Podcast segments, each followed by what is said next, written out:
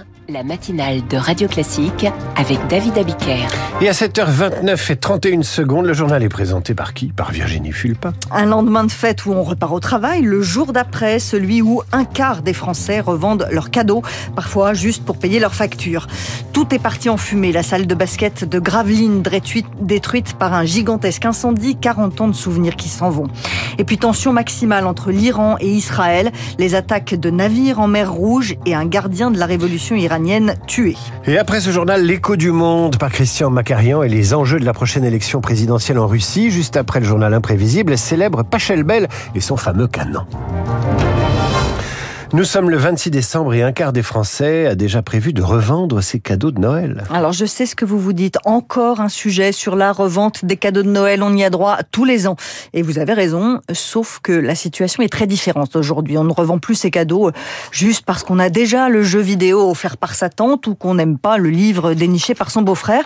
Ce que cherchent de nombreux Français en revendant leurs cadeaux, Zoé Pallier, c'est tout simplement euh, à payer leurs factures. Des livres, des écouteurs dernier cri et des jeux vidéo parfois à peine déballés. Hier, à midi, plus de 400 000 produits étaient à vendre sur le site spécialisé Rakuten. Par rapport à l'année dernière, on observe une hausse de 5%. Flora Louvet, directrice communication de la plateforme. La raison qui explique euh, ce phénomène, c'est euh, premièrement un souhait de récupérer du pouvoir d'achat dans une période euh, d'inflation, une période compliquée pour les Français. Une étude commandée par eBay le confirme d'ailleurs. Les revendeurs sont principalement principalement des jeunes avec enfants qui vivent dans des régions où le pouvoir d'achat est bas. Et cette année, pour la première fois, les montants récupérés ne seront pas réinvestis, précise Sarah Tayeb. Elle est directrice générale adjointe chez eBay France. Depuis dix ans, la première raison pour laquelle on revendait un cadeau qui ne nous plaisait pas, c'était pour s'acheter quelque chose qui nous ferait plus plaisir. Hein. Aujourd'hui, on a estimé que euh, en revendant les cadeaux, euh, les Français pouvaient euh, récupérer 50 euros et cette somme-là, en majorité, sera épargner ou euh, servira à euh, payer ses factures et terminer euh, la fin de mois correctement. Mais la demande progresse globalement sur ces plateformes. De plus en plus, les Français sont aussi prêts à acheter des cadeaux d'occasion à leurs proches, là aussi dans un souci d'économie. Le reportage de Zoé Pallier pour Radio Classique. Et il n'y a plus de salle de basket à Gravelines dans le Nord. Ah, tout est parti en fumée. Sportica est une des salles de sport mythiques en France. Avec ses 3000 places, elle abritait le club de basket de Gravelines. Et hier, la salle a été ravagé par un violent incendie. Tout le complexe sportif a été touché. Il y avait aussi une piscine et une salle multisport pour les écoliers à l'intérieur. Les 60 pompiers mobilisés pendant des heures ont réussi à maîtriser le feu, sans doute parti de la chaudière de la piscine. Aucune victime, heureusement, mais une émotion bien palpable dans la voix de Geoffrey Bailly, le président du groupe de supporters Les Marines. Il n'y a plus rien. Voilà, tout, a brûlé, on n'a pas les mots et on, on est un petit peu euh, l'alarme à l'œil, ça reste un emblème pour euh, pour Gravelines Sportica. Toutes les familles euh, s'y retrouvent parce qu'on avait un, une multitude d'activités possibles. On avait une belle piscine, on avait un, un complexe sportif assez euh, assez complet. On avait un lieu de bowling, des restaurants, des petits commerces, vraiment de quoi faire vivre Gravelines. Je veux dire, on est tous meurtris par rapport à ça et c'est vraiment c'est vraiment triste. Voilà. Geoffrey Bailly avec Servane de Pastre. Un match de basket était prévu jeudi entre Gravelines et Paris. Il est évidemment annulé.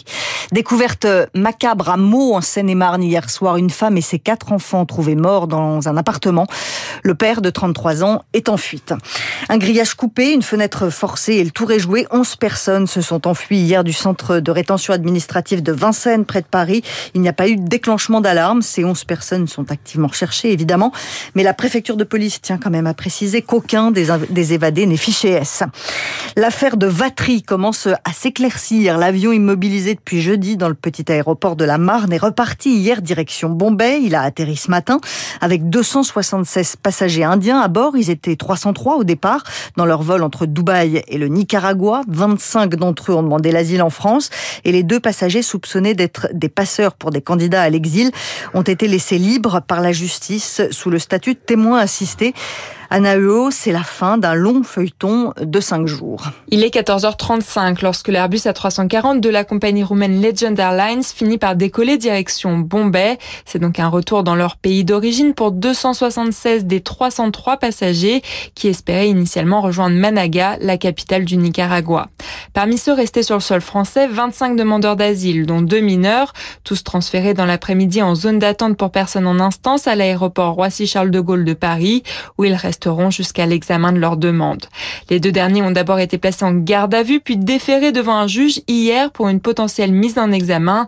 Ces deux hommes de 23 et 39 ans soupçonnés d'être des passeurs de migrants sont finalement repartis libres et placés sous le statut de témoins assistés. D'après l'un de leurs avocats, ils devraient tous deux quitter la France rapidement et de leur plein gré, l'un d'eux étant de toute façon sous le coup d'une obligation de quitter le territoire français. L'espoir d'un accord pour les policiers municipaux. Ils étaient en grève le soir du réveillon de Noël. Ils le seront à nouveau dimanche pour la nuit de la Saint-Sylvestre. Ils demandent des hausses de salaire. La ministre déléguée aux collectivités locales dit qu'elle a bon espoir de parvenir à un accord avec leurs représentants. Les discussions sont en cours. On atteint un sommet de tension entre Israël et l'Iran. Israël paiera pour ce crime. C'est comme ça que le président iranien a commenté la mort d'un général des gardiens de la révolution, l'armée idéologique iranienne. Il a été tué en Syrie hier par une frappe que l'Iran attribue Israël. Et les accusations marchent dans les deux sens. Les attaques de navires se sont multipliées ces dernières semaines en mer Rouge, souvent imputées aux rebelles outils du Yémen, soutenus par l'Iran. Mais samedi, c'est au large de l'Inde qu'un navire a été détruit. Et là, Israël met directement en cause l'Iran, Charles Ducrot. Il ne reste plus rien de ce navire d'une compagnie norvégienne mais affiliée à Israël pour le transport maritime de marchandises. Il n'y a eu aucun mort, aucun blessé, mais ces attaques qui se multiplient ces dernières semaines font craindre au Pentagone une volonté de déstabiliser la région sur fond du conflit israélo-palestinien. Les autorités américaines affirment que cette fois les drones ont été tirés depuis l'Iran, accusé d'être très impliqué dans la planification des attaques menées par les rebelles Houthis à travers la livraison d'armes et en matière de renseignement. Pour eux, il serait impossible que ces rebelles ciblent avec précision des navires visiblement choisis. L'Iran rejette catégoriquement toute implication, même si le pays reconnaît son soutien politique aux Houthis depuis 2014. Les États-Unis disent avoir frappé des sites pro-iraniens en Irak, eux des installations utilisées par le Hezbollah. Benjamin Netanyahou sur le terrain hier, le Premier ministre israélien était à Gaza le matin. Il a annoncé une intensification des opérations militaires de son armée avant de prononcer un discours devant le Parlement israélien en expliquant qu'il avait besoin de temps pour obtenir la libération des otages aux mains du Hamas. Ils sont encore 129. Des familles d'otages ont protesté vigoureusement pendant son discours. Alexei Navalny va bien. Ça faisait trois semaines que les proches de l'opposant russe n'avaient aucune nouvelle et ils craignaient le pire dans la Russie de Vladimir Poutine. Navalny est réapparu hier dans une colonie pénitentiaire de l'Arctique russe. C'est au-delà du cercle polaire, à 3000 km de Moscou et c'est un des pires camps de Russie. Olga Prokopieva et la porte-parole de l'association Russie Liberté en France, à la fois soulagée et inquiète pour Alexei Navalny. D'un côté, euh, on est assez rassuré de l'avoir retrouvé en vie et a priori euh, en pas trop euh, mauvaise santé, mais d'un autre côté, bien sûr, on est très inquiet du fait qu'il a été envoyé aussi loin dans une région à un climat très très dur où le sol est gelé, où il il y a à peine deux heures de lumière du jour euh, par jour. Les températures euh, descendent jusqu'à moins 40. Donc, euh, on a peur pour son moral, on a peur pour sa santé, et ce qui se rajoute aux conditions de détention extrêmement sévères dans lesquelles Navalny se trouve. Olga Prokopieva au micro de Lucie Dupressoir. Alexei Navalny purge une peine de 19 ans de prison pour extrémisme.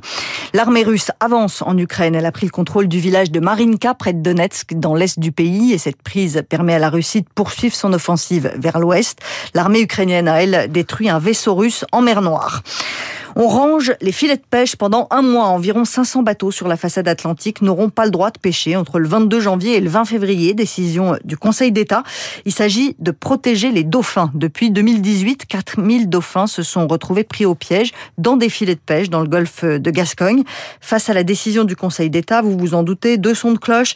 Il y a ceux qui protestent. José Jounot, le président du Comité national des pêches dans les pays de la Loire pour la saison de la pêche à la sole, c'est le meilleur mois de l'année tout simplement quoi. Où on a des bateaux qui font quand même presque 50 60% de leur chiffre d'affaires à cette époque-là quoi. Ça fait cinq ans qu'on bosse sur le sujet. Qu'est-ce qu'on peut faire pour réduire les captures accidentelles de mammifères marins? On le voyait pas il y a 5 ans 6 ans de ça. ONG, euh, pêcheurs, tout le monde a accepté de se mettre autour d'une table. On arrive dans un moment où on remet en cause l'exercice même et l'existence même de la filière pêche française. Voilà pour les mécontents. Et de l'autre côté, les ONG qui saluent une première victoire. Antoine Gallet de France Nature Environnement. L'ensemble des analyses, des bilans qui sont faits par l'ensemble des scientifiques et par nos associations sur le terrain montrent depuis plusieurs années que non seulement on a une mortalité très forte, mais qu'on est arrivé au point où la survie de l'espèce est en question. On a une pression de pêche qui s'est accrue avec des bateaux beaucoup plus gros qui pêchent beaucoup trop euh, l'hiver aujourd'hui dans l'ensemble du golfe de Gascogne. La fermeture de pêche, elle concerne uniquement les plus gros, uniquement les bateaux de plus de 8 mètres, et ça va même favoriser la pêche artisanale, la petite pêche des petits bateaux, ça va favoriser la pêche durable. Antoine Gattet de France Nature Environnement. Et puis une cinquantaine de personnalités du monde de la culture publient une tribune de soutien à Gérard Depardieu dans le Figaro. Nathalie Baye, Jacques Dutronc ou encore Nadine Trintignant parlent de Depardieu comme du dernier monstre sacré du cinéma. Il faut laisser la justice faire son travail, c'est leur discours, alors que l'acteur est visé par plusieurs plaintes pour viol et agression sexuelle. Et on y reviendra avec nos esprits libres à 8h40 aujourd'hui et puis aussi dans la revue de presse de Marc Bourreau. Merci Virginie. Vous revenez à 8h pour un autre journal. À suivre du monde du 15 au 17 mars 2024. Il y aura élection présidentielle en Russie. Les, les enjeux d'un scrutin sans suspense par Christian Macarian, c'est dans un instant.